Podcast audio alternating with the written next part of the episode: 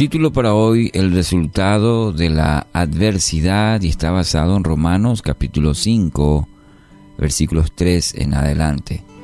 Porque sabemos que el sufrimiento produce perseverancia, la perseverancia entereza de carácter, la entereza de carácter esperanza, y esta esperanza no nos defrauda, porque Dios ha derramado su amor en nuestro corazón por el Espíritu Santo que nos ha dado.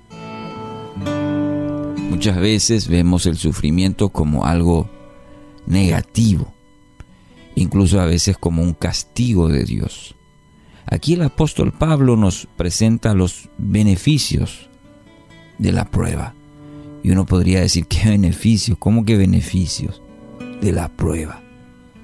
Sí, para la vida del creyente. Y encontramos en toda la escritura que tiene un resultado que apunta a formar la vida del creyente.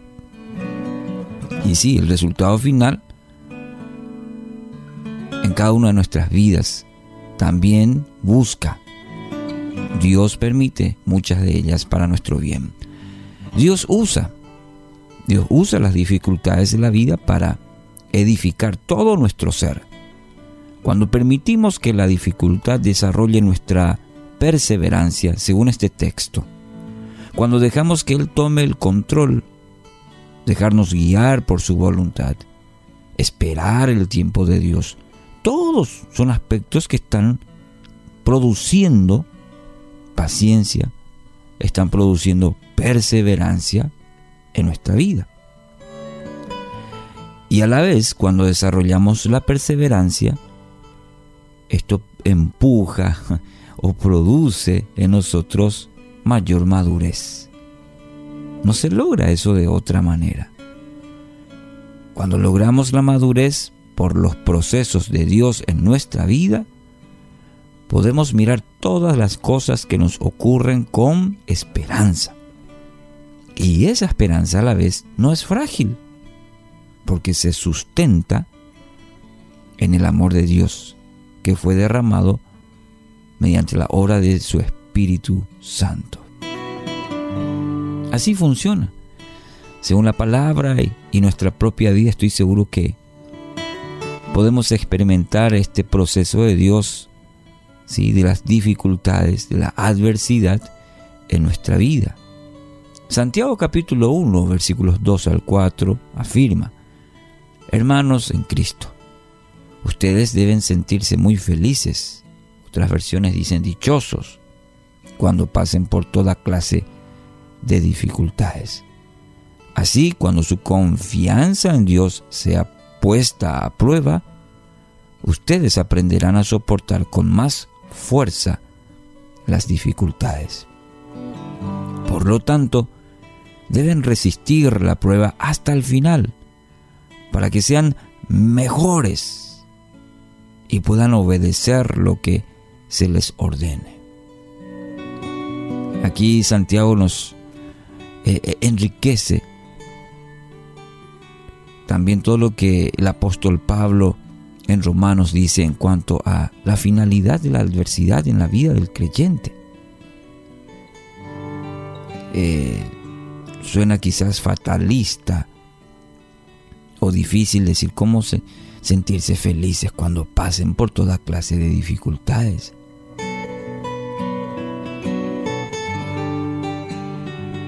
Pero la finalidad, el mismo Santiago dice, al resistir la prueba hasta el final, es decir, si, sin abandonar, sin tirar la toalla, seremos mejores.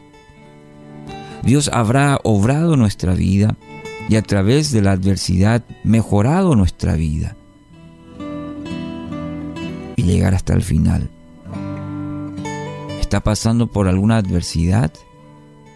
Entonces es porque Dios está trabajando. Dios está obrando en su vida. Permita que Él mejore. Permita que Él siga trabajando, transformando lo que aparentemente es malo. Dios en su palabra dice es para su bien.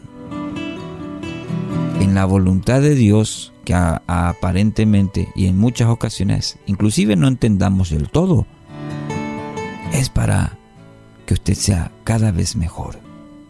A medida que entregue todo a Dios, su fe se va a fortalecer y lo hará cada vez mejor su vida. Debe creer y debe caminar en fe en esta dirección que la palabra enseña a todo creyente.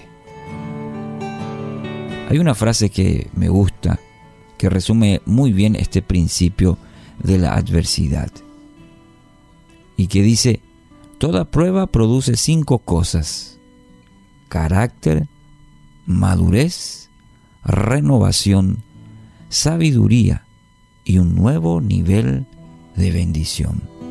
A veces queremos o proclamamos lo último, la bendición, pero fíjese que está en cierto orden, porque toda prueba, en primer lugar, va produciendo carácter.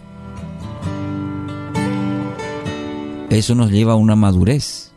Eso renueva nuestra vida, nuestra forma de pensar, como dice el apóstol Pablo. Y todo eso produce sabiduría. Ya la vida del creyente sabe cómo enfrentarlas. Y eso resulta en la vida del creyente en un nuevo nivel de bendición.